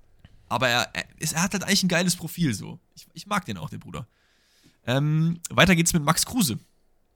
Boah, das, ich finde es, ich glaube, properly rated. Also, ist weder ja. jetzt über sein, über sein Talent hinausgeschossen, sonst noch was. Also jeder weiß, was er kriegt, wenn er Max Kruse bekommt. Ich glaube, es gibt viele Leute, die ihm eher den Overrated-Stempel aufdrücken würden, aber das finde ich nicht so. Es ist eigentlich genau wie du gesagt hast, jeder weiß, was er halt bekommt. So, der Mann hat ähm, auf jeden Fall nicht an seiner Potenzial-Ceiling gekratzt, weil er auch kein Bock drauf hatte. Also wirkt mhm. halt oft so, dass er eher so einer derjenigen war, die, ja, ich kann das, ich mach das einfach mal so. Also der Mann hat Unmengen an Talent. Ähm, aber ich würde nicht mit Overrated gehen. Ich finde, der macht genau das, was er machen soll. So, ich bin auch mal gespannt, wo es für ihn übrigens hingeht. Ähm, er hat ja wohl jetzt letztens im Interview gesagt, er würde super gerne in Deutschland bleiben und auch am liebsten nochmal einen Bundesliga-Verein. Ja, weiß ich jetzt nicht. Da sehe ich eher ein bisschen schwarz. Wo ich ihn sehen würde, wäre so boah, Nürnberg, so diese Art Riege, so Mitte zweite Liga, so, keine Ahnung. Das wäre jetzt so mein Call. Aber dafür hat er halt zu viel Gehaltsdemands mhm. wahrscheinlich. Ähm, und der letzte Spieler ist Kingsley Coman. Ja, würde ja, ich mit Proper Rated gehen. Weder also der ist so ein super Spieler, der ist bei Bayern genau so aufgeblüht, wie man sich das hat vorstellen wollen. Also, da, Leute, die also ich glaube, gibt es Leute, die sagen, der ist overrated? Nee, ich glaube eher, vielleicht eher underrated aber auch das eigentlich nicht. Ich, ich habe schon also, mal gesagt, Bayern-Spieler sind halt, die sind krass und sind alle krass, aber irgendwie checkt das niemand im Einzelnen, wie krass sie eigentlich sind, sondern es ist dann so, ja, das sind die Bayern, die sind gut. Yes, yes, yes. Weiter geht's dann mit der Frage vom lieben Gabriel, die hat er über Spotify geschickt, wollte ich ihn nochmal erwähnen. Ähm, in der siebten Folge, und das ist jetzt hier Detektiv-Conan-Arbeit, ja, in der siebten Folge hat Alex gesagt, dass er sich ein BVB-Trikot anzieht, wenn Bayern Tuchel als Trainer holt. Kann ich mich nicht dran erinnern. Aber ich äh, glaube dir jetzt einfach mal, dass ich das gesagt habe, weil ich meine, da kam ja irgendwann mal dieses Gerücht auf. Oder wir haben irgendwie darüber geredet, was für Trainer man sich bei Bayern mhm. vorstellen könnte. Ich meine, wie Mourinho, Ancelotti und so, da war ja, auf jeden Fall irgendwas. Ähm, und wenn ich das wirklich gesagt haben sollte, das ist natürlich eine absolute Ehrenschuld, dann werdet ihr auf jeden Fall in den nächsten äh, Tic-Tac-Toes, die dann online gehen, irgendwann in den nächsten Wochen, ähm, weil wir da einen anderen Upload-Plan haben, mich im Dortmund-Trikot Das Ding ist halt, das ist, das, Leute, ihr müsst halt wissen, für Alex ist das kein Problem. Der zieht Schalke-Trikot an, der zieht Dortmund-Trikot an, den juckt das überhaupt nicht. Der könnte auch ein 1860 München tragen, äh, äh, München-Trikot tragen. Es würde keinen Menschen jucken. So, das ist richtig. Deswegen, ja. das ist so mit Olic hinten drauf, warum würde ich das nicht rocken? Voll geil. Ja, aber das ist halt voll das geil. Problem. Aber ich mach's natürlich trotzdem, ich hab's ja gesagt. ja, komm. Ich mach's natürlich trotzdem. Ähm, so, weiter geht's mit der Frage von äh, Jakub und der fragt, welche fünf Partien müssen am einem Wochenende stattfinden, damit es für euch ein perfektes Fußballwochenende ist? Ähm, also, Ah. was mir ad hoc einfällt, ich will Dortmund-Schalke sehen. Ich will. Junge, das war das, das war das Erste, woran ich gedacht Das habe. Dortmund Schalke. Sag, sag ich dir Mein ganz ehrlich. zweites Highlight wäre, ähm, ich will nochmal Hamburg-Pauli sehen.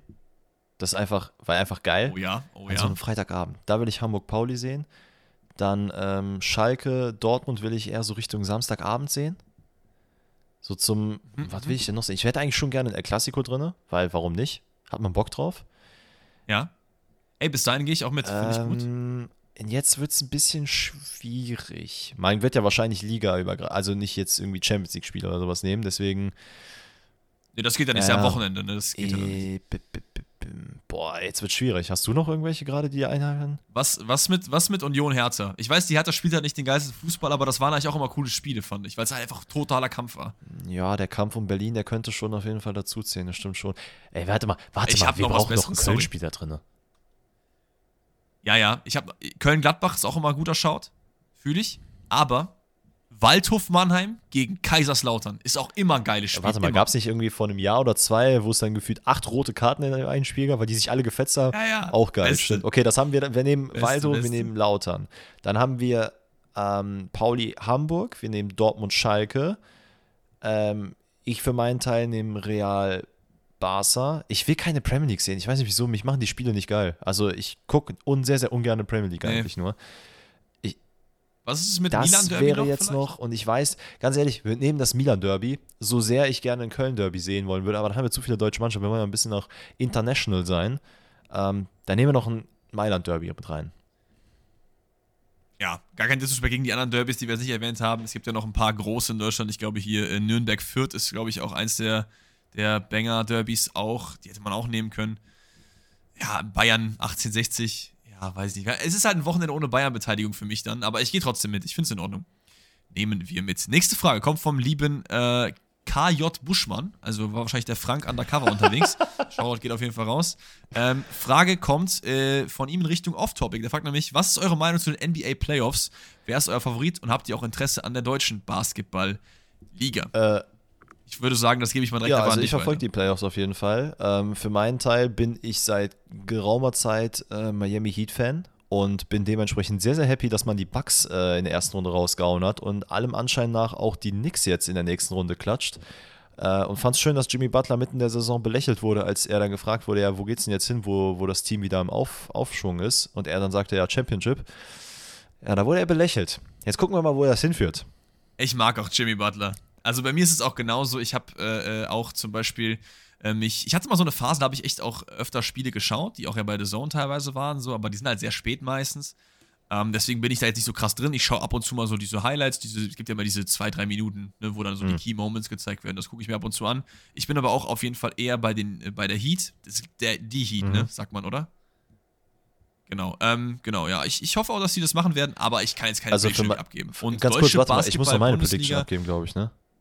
Ähm, ich Ja. weiß jetzt nicht, ob Miami Champion wird, weil ich glaube, auf der anderen Seite des Landes sind auf jeden Fall Teams, also Suns, Denver, da muss man sehen, wer jetzt weiterkommt, aber das tut teilweise schon echt weh. LA, wie auch immer die Lakers es geschafft haben, ähm, die sind ja durchs Plane, glaube ich, reingekommen, dass die überhaupt äh, jetzt so gegen Golden State spielen. Ich glaube, das könnte schwierig werden. Gegen Lakers hätte ich keine Angst, gegen die Suns im, äh, im Finale dann doch schon eher, aber ich glaube, es wird auch sehr schwierig für Miami gegen Stand jetzt die Sixers zu spielen. Wer ist denn, wer ist denn bei den Suns? Ist Devin Booker Ja, bei den Devin Suns? Booker, Chris Paul, Kevin Durant. Ja, ein paar gute Spieler. Noch? Ah, okay, okay, okay. Ja, not, not bad, not bad. Aber Basketball immer geil. Deutsche ähm, BBL Mhm. heißt die, glaube ich, ne? Äh, Verfolge ich jetzt persönlich gar nicht, aber nicht, weil ich jetzt kein Interesse habe, sondern einfach wieder Zeit. Also ich glaube, es ist auch bestimmt cooler Basketball, aber ja, geht, geht mir genauso. ich habe so ich hab damals ein paar Basketspiele tatsächlich mal live gesehen, aufgrund der Nähe, die wir hier haben. Mhm. Ey, ist super geil. Also an Stimmung nimmt sich das nicht viel. Also da ist super kranke Stimmung drin, die, weil wenn die da anfangen zu trommeln, Musik am Mann, ist unglaublich geil. Also jeder, der so im entferntesten ein bisschen Basketballinteresse hat, guckt euch auf jeden Fall mal ein BBL-Spiel an. Das ist äh, wirklich sehr, sehr nice, was man da teilweise zu sehen bekommt. absolut. Nächste Frage kommt vom 1E auf Spotify gestellt. Er fragt, wer oder sie, ich weiß es nicht, es war irgendwie so ein Strichcode, äh, äh, Benutzername, keine Ahnung. Äh, wer hat den Ballon d'Or?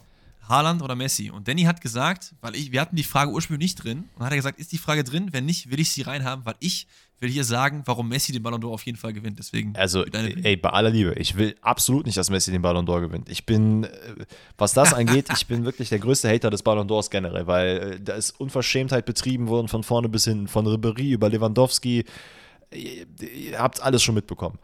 Ähm, aber Messi hat halt die WM gewonnen. Das ist der, äh, der spielt halt in der Liga, hat auch gute Stats so, aber das ist der Hauptgrund. Der hat Lewandowski ausgestochen, nachdem der seine 40, nachdem der die 40-Tore-Marke geknackt hat in der Bundesliga und auch äh, Titel gewonnen hat, hat er die Copa, wie heißt die, Copa America, heißt die so? Ja, ne? Äh, also den, ja. quasi die EM von Südamerika hat er gewonnen und äh, hat auch den Ballon d'Or gewonnen. So, das gleiche wird jetzt passieren. Haaland äh, wird vielleicht noch an der 50-Tore-Marke knacken diese Saison, I don't know, keine Ahnung. Wobei eher 40 als 50. Ähm, gewinnt vielleicht die Champions League, gewinnt vielleicht die Premier League. Wird nicht jucken. Da werden irgendwelche Leute dann da sitzen und sehen, ah, oh, Messi steht hier drauf, den nehme ich, den kenne ich. Ja, geht mir aber genauso. Also ich finde auch, ach, ich will gar nicht, nee, ich lasse es einfach. Ich sage auch, ich sage einfach, ich möchte nicht, dass Messi gewinnt und damit bin ich auch durch. Ich habe jetzt keinen Bock. Wir hatten das, glaube ich, schon mal in der ersten Folge, da habe ich auch so eine kleine Wutrede gegen den Ballon d'Or gemacht. Äh, es, ich, es, gibt einige Cases, warum ich diesen äh, Titel irgendwie mittlerweile nicht mehr so geil finde. Was heißt mittlerweile? Es gab auch diese Ribéry-Snap 2013 war das, glaube ich, äh, dann Lewandowski-Snap.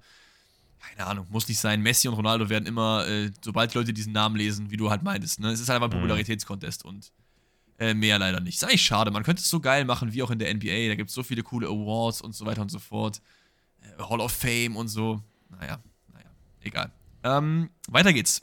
Nächste Frage von Mauro. Geht Dortmund mit Aller in die nächste Saison oder holen sie noch einen oder einen neuen Stürmer? Äh, das ist eine gute Frage. Ich glaube, man wird auf jeden Fall mit Aller in, in, äh, in die nächste Saison gehen. Äh, man hat ja jetzt auch schon im Saisonendspurt gesehen, dass er ja auch Tore schießen kann oder sieht es auch aktuell. Wir haben auch schon mal gesagt, klar, wir haben uns davon auch ein bisschen beirren lassen und haben da auch unsere Meinung drüber gebildet, was ein bisschen aus den Emotionen getrieben war. Aber ein äh, mhm. Aller ist so krank wichtig gerade für das Offensivspiel von Dortmund. Wir haben es schon oft gesagt, er muss keine Tore, also nicht direkt Tore schießen, sondern er zieht Spieler auf sich. Er macht Freiräume für dann Leute, die dann eben die Tore schießen. Ey, und das ist genau der Faktor, den Dortmund mit äh, Haaland hatte. Der hat dann halt einfach nur noch mehr Tore geschossen. Ähm, und das ist generell irgendwie so, das hat ein bisschen dem Dortmunder Spiel gefehlt. Und ich bin der festen Überzeugung, dass wenn Aller dann auch jetzt ein, eine richtige Sommervorbereitung mitmacht, äh, in diese Sommertrainingslager geht, das wirklich von Grund auf mit aufbaut, sieht, wie die nächste Saison aussieht. Also, ich glaube wirklich, der baut einfach Spielpreis und dann wird das auch abgehen. Äh, man hat Mukoko noch. Ich Absolut. glaube nicht, dass man da jetzt noch irgendwie einen groß anderen Stürmer kaufen wird. Also es wäre auch ein bisschen also ich will nicht sagen schwachsinnig, man wird sich vielleicht noch irgendwie ein Backup oder sowas holen, könnte ich mir vorstellen, aber das wird nicht die Nummer mhm. 1 Prio sein bei Dortmund, da wird man eher auf Außenverteidigerpositionen im Mittelfeld bauen. Genau, erstmal musst du ja auch Bellingham ersetzen, wenn er dann ja. geht. Ich meine, dafür kriegst du natürlich auch ein bisschen Geld. Ähm, und vor allen Dingen, du hast andere Baustellen und Aller, du hast ja auch einen, einen riesen Preistag an seiner, seiner Schulter kleben mit den 30, 35 Millionen, die man da bezahlt. Ich glaube, es waren 30, ne? Ähm, das ist ja auf jeden Fall relativ ordentlich, glaube ich, der zweithöchste Transfer, dritthöchste Transfer in der Dortmunder Vereinsgeschichte. Der Dembele war, glaube ich, 35 und das ist der zweite, ich glaube dann. Schöne nee, nee, ich glaube, so danach kommt Aller, dann Hummels und dann Schürle. Ja, irgendwie sowas. Ähm, ja, ähm, aber ich wollte das noch äh, benutzen, denn ich habe mit dem Luca letztens geredet, Kumpel von uns. Und der meinte, Dortmund hat eigentlich einen riesen Fehler gemacht. Und zwar geht es um Alex Isak. Mhm. Da hätte ich auch mal gern deine Meinung, weil man hat damals nämlich ähm, Isak verkauft oder nee, verliehen. Was ja. verliehen? Ich glaube, man hat ihn nämlich erst verliehen an Sociedad und dann sich irgendwie die Kaufoption abkaufen lassen. Irgendwie sowas auf jeden Fall. War da nicht irgendwie sowas? Ja, also die haben den auf jeden Fall sehr, sehr, sehr, sehr, sehr, sehr günstig abgegeben am Ende. Also. Genau, äh, ja.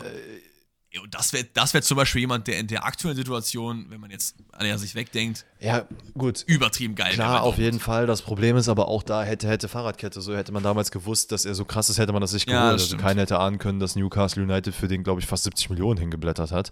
Ähm, es ist, nee, es sind nicht nur Ja? Es Okay, sind 70, ja. Ähm, ich, ich, keine Ahnung, klar, im Nachgang kann man immer sagen, hätten die das mal so und so gemacht. Ich verstehe aber komplett den Punkt. Klar, würde ich jetzt einen Isaac auch mit Kusshand nehmen, weil das einfach ein, ich glaube, der könnte auch in der Bundesliga performen, aber le leider hat er damals bei Dortmund überhaupt nicht reingepasst.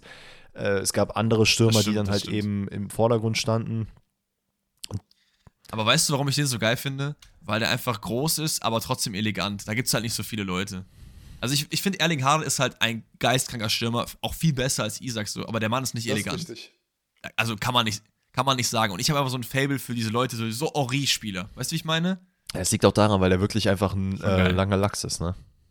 Also nicht Henri, sondern Isaac. Ah, Das ist einfach ein nicer, nicer Bodytype. Ori war auch nicht so klein, ne? Also, ja. Äh, nächste Frage kommt von Philipp. Der fragt, was ist mit einer Tipprunde für nächste Saison? Leute, wir haben euch doch covered. Wir haben diese Saison eine Tipprunde gemacht. Es gibt auch nächste Saison eine Tipprunde. Diese Saison waren, glaube ich, um die 1000 Leute dabei. Nächste Saison wahrscheinlich äh, hoffentlich noch ein paar mehr von euch, damit wir mehr Competition haben, denn äh, wir brauchen das und wir haben auch so ein bisschen überlegt, wie machen wir es nächste Saison. Vielleicht kriegen wir es doch hin, für euch ein paar Preise ranzuholen. Da können wir noch nichts versprechen. Wir, wir arbeiten natürlich hinter, hinter den Kulissen mit Hochdruck an sowas. Ähm, falls es klar geht, werdet ihr aber alle Informationen dazu im Podcast und auch über Instagram bei uns äh, bekommen. Aber eins steht auf jeden Fall fest: Tipprunde wird es wieder geben. Und ja, vielleicht gibt es auch mal eine Tipprunde zur nächsten EM nächstes Jahr oder so. Könnten wir Mhm. auch überlegen, ob wir das dann noch separat machen. Wir schauen dann mal, aber da braucht ihr euch keine Sorgen zu machen. So, eine Frage haben wir also noch und die kommt von Ghost Tasse, auch auf Spotify gestellt. Und das ist, was wäre euer Plan, falls die Hertha wirklich runtergehen muss? Wie würdet ihr den Verein neu aufbauen oder äh, was für Transfers würdet ihr machen? So, was für Transfers ist natürlich ein bisschen schwierig, weil gar nicht klar ist, wie das Ganze halt überhaupt aussieht. Aber ich glaube, ich kann damit, den ein bisschen Zeit zu überlegen hat, erstmal von mir aus sagen, ich glaube, die Hertha hat einen Vorteil, das haben wir auch schon letzte Woche, glaube ich, gesagt, dass sie eigentlich eine sehr, sehr gute Jugend hat. Und mein äh, Ding wäre Jugend. Ich würde versuchen, einen Card zusammenzustellen, der gespickt ist mit erfahrenen Leuten, die schon bei Hertha gespielt haben, die Bundesliga-Erfahrung haben, die aber bereit sind, mit runter in die zweite Liga zu gehen. Ich würde alles verkaufen, was Luke Bakio, Serda und Richter heißt, die teilweise echt sehr gerne mag, aber das sind alles keine Spieler für die zweite Liga. Und da würde ich halt das Geld dran holen, was ich halt noch bekommen kann, so. Ich glaube, Freiburg ist ja auch an Luke Bakio dran. Das wäre will Hertha mit das 15 wär irgendwie ein Also, geiler Fit, muss ich aber sagen. Das stimmt, aber also die werden nicht 15 Millionen zahlen, die wären ja dumm. Wenn Hertha runtergeht, kriegst du ihn auch für 8. Also Ja. ganz ehrlich. Ich glaube nicht, dass da mehr Geld drin ist so. Ähm, aber mein Call wäre halt dann so zum Beispiel, ich glaube, Niederlechner hat, glaube ich, einen Vertrag für die Mhm. zweite Liga. Der würde, glaube ich, auch mit runtergehen. So, diese Spieler halt behalten und dann mit zum Beispiel mit einem Gangkamp, äh, mit Marton Dardai, ähm, so diese etwas jüngeren, die auch härter leben, die teilweise auch in Berlin geboren sind, die einfach zum Kern machen. So. Und damit kommt man auch, glaube ich, wieder hoch, wäre mein Call. Nicht im ersten Jahr vielleicht, aber dann vielleicht im zweiten oder dritten, weil die Spieler sich ja auch weiter mitentwickeln. Äh, ja, also ich hätte jetzt auch keine genauen Transfers, die man tätigen könnte. Ne? Wie du sagst, es ist halt ein bisschen schwer abzusehen, wie man überhaupt finanziell aufgestellt ist. Ob man überhaupt aufsteigt, absteigt, wie auch immer, das steht alles noch in den Sternen. Aber ich bin auch komplett bei dir. Die Gro Hochkaräter musst du verkaufen, die wirst du verkaufen. Ich zähle da auch einen Toussaint mit dazu, den wirst du auch wahrscheinlich verkaufen müssen. Ich persönlich fände es geil, wenn ein Richter noch mit in die zweite Liga geht ähm, und da dann einfach. Würde er nicht machen. Klar. Ich meine, wir haben eigentlich auch gesagt, es wäre geiler, den nochmal in einem anderen Verein zu sehen, aber ich könnte mir auch vorstellen, jetzt nochmal mit ein paar Tagen mehr Zeit, ähm, darüber nachzudenken, dass ein Richter auch geil sein könnte, wenn er eben so ein bisschen der Starspieler von Hertha dann wird in der zweiten Liga, dass du dann sagst, okay, wir packen uns die Leute wie Niederlechner, ähm, Plattenhardt und so weiter und so fort, diese, Klammern, erfahrenen Spieler äh, positionierst du dann da und sagst, okay, das ist unser äh, Hauptkern, die wissen ganz genau, wie das Geschäft funktioniert und wir in Klammern züchten uns quasi unsere nächsten äh, Berliner Stars und Berliner Aushängerschilder raus. Und dann kannst du nämlich auch, wenn du wirklich dann in die erste Liga wieder gehst, ich will nicht sagen, dass du wieder in dieses Big City Club Thema rein sollst, aber von der Mentalität her, du sagst, ey, wir sind Berlin und du hast halt einen, äh, eine Mannschaft bestickt mit so vielen Leuten, die halt wirklich aus der Stadt kommen, die das aufziehen und die sagen, ey, wir sind aus der Jugend, wir wollen, dass Hertha wieder oben mitspielt. Und dann wirst du natürlich, ich meine, da kann man darüber nachdenken, ob wir vielleicht auch äh, abseits der Saison dann nochmal eine gesonderte Folge zu Hertha machen. Ähm, je nachdem, wie es dann aussieht bei denen. Aber da müsste man sich Absolut. auf jeden Fall nochmal ein bisschen intensiver mit beschäftigen, wen man da so an Transfers ranholen könnte. Aber so als ersten Guess, macht es mit Talenten und dann guckt mal, dass ihr da schön was Nachhaltiges aufbaut und dann äh, kommt der Clean sie wieder und macht wieder alles kaputt. Ich, ich glaube, es wäre sehr nice, äh, sogar zumindest so eine halbe Folge, wie wir auch über Gladbach halt ge gedacht hatten, mal zu machen über Hertha. Ähm, wen ich da übel geil finden würde, wahrscheinlich sind wir da noch ein bisschen zu klein für, ist halt Splashblut ranzuholen, weil der ist ja Mhm. sogar Hertha-Fan. Also das wäre halt todeswitzig. Äh, müssen wir gucken, ob wir das auf die Beine stellen können. Aber so eine Folge zu Hertha, wie wir die dann neu aufbauen, können wir vielleicht machen. Ich glaube, es wird schon runter in die zweite Liga gehen. Ähm, aber das ist auch nicht das Ende. Also es ist ein großer Verein und da gibt es noch einiges, was in der Zukunft Ey, ganz kurz, wird. aber Leute, wenn ihr, wenn Also ihr Bock äh, ja. habt, dass wir mit Splash Bruder was machen, ne? ich habe schon mal gesagt, bei Broski könnt ihr das auch machen. Bei Splash Bruder könnt ihr auch gerne mal einen Shoutout äh, von uns da lassen und sagen, hier, Pfosten rettet, äh, Fürsten rettet, ne? Check mal ab und dann werden wir das versuchen. Ja, ihr könnt auch gerne mal in, ihm eine kleine DM schreiben. Ich bin mir sicher, der, der wird die auch ge- sehr, sehr gerne lesen. Und dann äh, haben wir vielleicht mal so, er wird ja wahrscheinlich die ganze Folge machen. Vielleicht kommt er mal vorbei. Wir schauen mal. Wir, können, wir dürfen ja noch träumen, oder? Wir dürfen ja noch träumen. Also, äh, damit entlassen wir euch in den Podcast Feierabend, wie ihr das gewohnt seid. Ich hoffe, euch hat der Champions League Halbfinale-Rückblick gefallen. Wir hören uns als nächstes am Montag mit dem Bundesliga-Rückblick, Spieltag 32. Reden dann hoffentlich wieder über den spannenden Meisterschaftskampf. Und ja, und vieles, vieles andere. Habt einen wundervollen Tag, Abend, Morgen, wo auch immer und wann auch immer ihr gerade seid. Und bis dahin. Macht es gut. safe. Ciao, ciao.